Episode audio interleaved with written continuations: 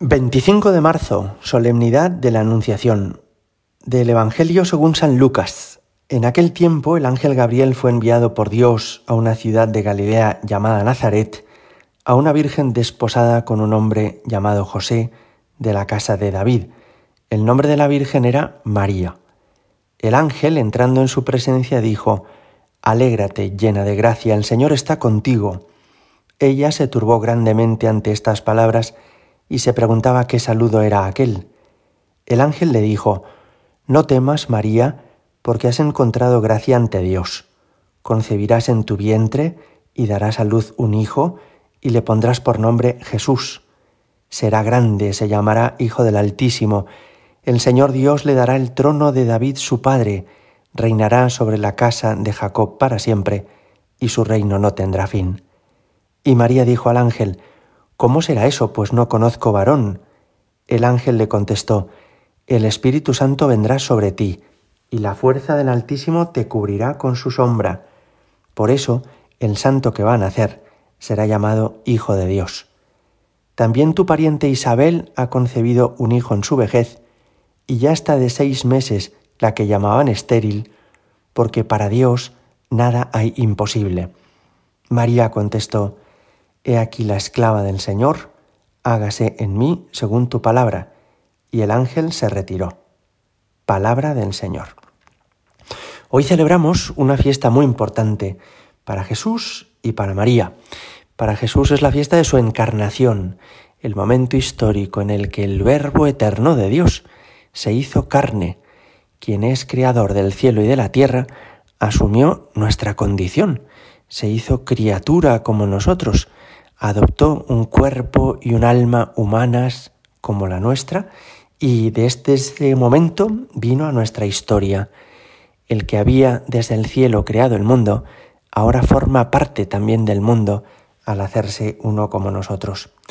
Fiesta importante también para la Virgen, porque este es el día en que el arcángel San Gabriel se le apareció, le anunció lo que iba a pedirle Dios y ella aceptó con su hágase. Es quizá el día más importante de su vida. San Bernardo, cuando habla sobre este momento histórico, se refiere a la Virgen de una manera hermosísima. Le dice, se te ofrece el precio de nuestra redención. Seremos liberados inmediatamente si tú dices sí. Todo el orbe está a tus pies esperando tu respuesta.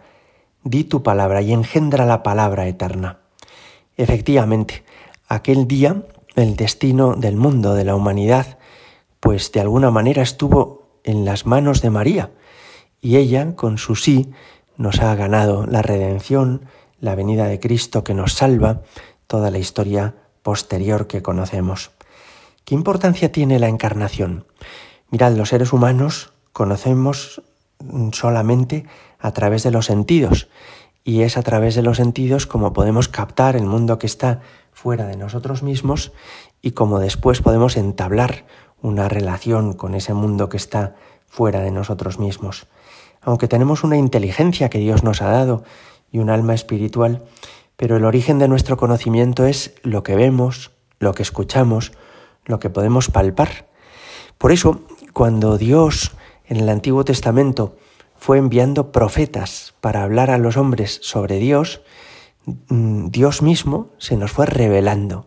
Le fuimos conociendo paulatinamente, pero ese conocimiento era bastante imperfecto y por eso el pueblo de Israel deseaba que llegara el momento en el que el cielo desvelara por completo la, la identidad de Dios. Ese momento ha llegado con la encarnación de Cristo porque al hacerse hombre uno como nosotros, hemos podido ver a Dios con nuestros ojos y escuchar el timbre de su voz con nuestros oídos, y como María Magdalena abrazarnos a sus pies o como Juan el Evangelista reclinar la cabeza en su costado. Dios se ha puesto a nuestro alcance, Dios se ha hecho uno de nosotros, y eso nos permite conocerle como conocemos al resto de nuestra familia o de nuestros amigos, y quererle con un afecto humano como queremos también a los nuestros. Y todo esto que hemos recibido, todo esto que sigue a nuestro alcance, porque aunque ahora Jesús no camina por la ribera, por las orillas del lago de Tiberíades. Él está vivo y resucitado y podemos seguir viendo y escuchándole cada vez que participamos en la liturgia, cada vez que lo acogemos en la Eucaristía, cada vez que escuchamos el Evangelio. Todo esto se lo debemos a María. Es impresionante cómo siendo tan joven y al mismo tiempo una mujer humanamente tan poco relevante, no era famosa, no estaba en las grandes academias de la sabiduría, de la filosofía de su tiempo, ni tampoco en las grandes esferas del poder político o, o económico de su tiempo, María supo dar la respuesta que hacía falta, que es un sí incondicional, una entrega absoluta. Es importante esto porque, aunque nosotros no somos la Virgen Santísima, pero también el, Señor espera de nosotros un sí.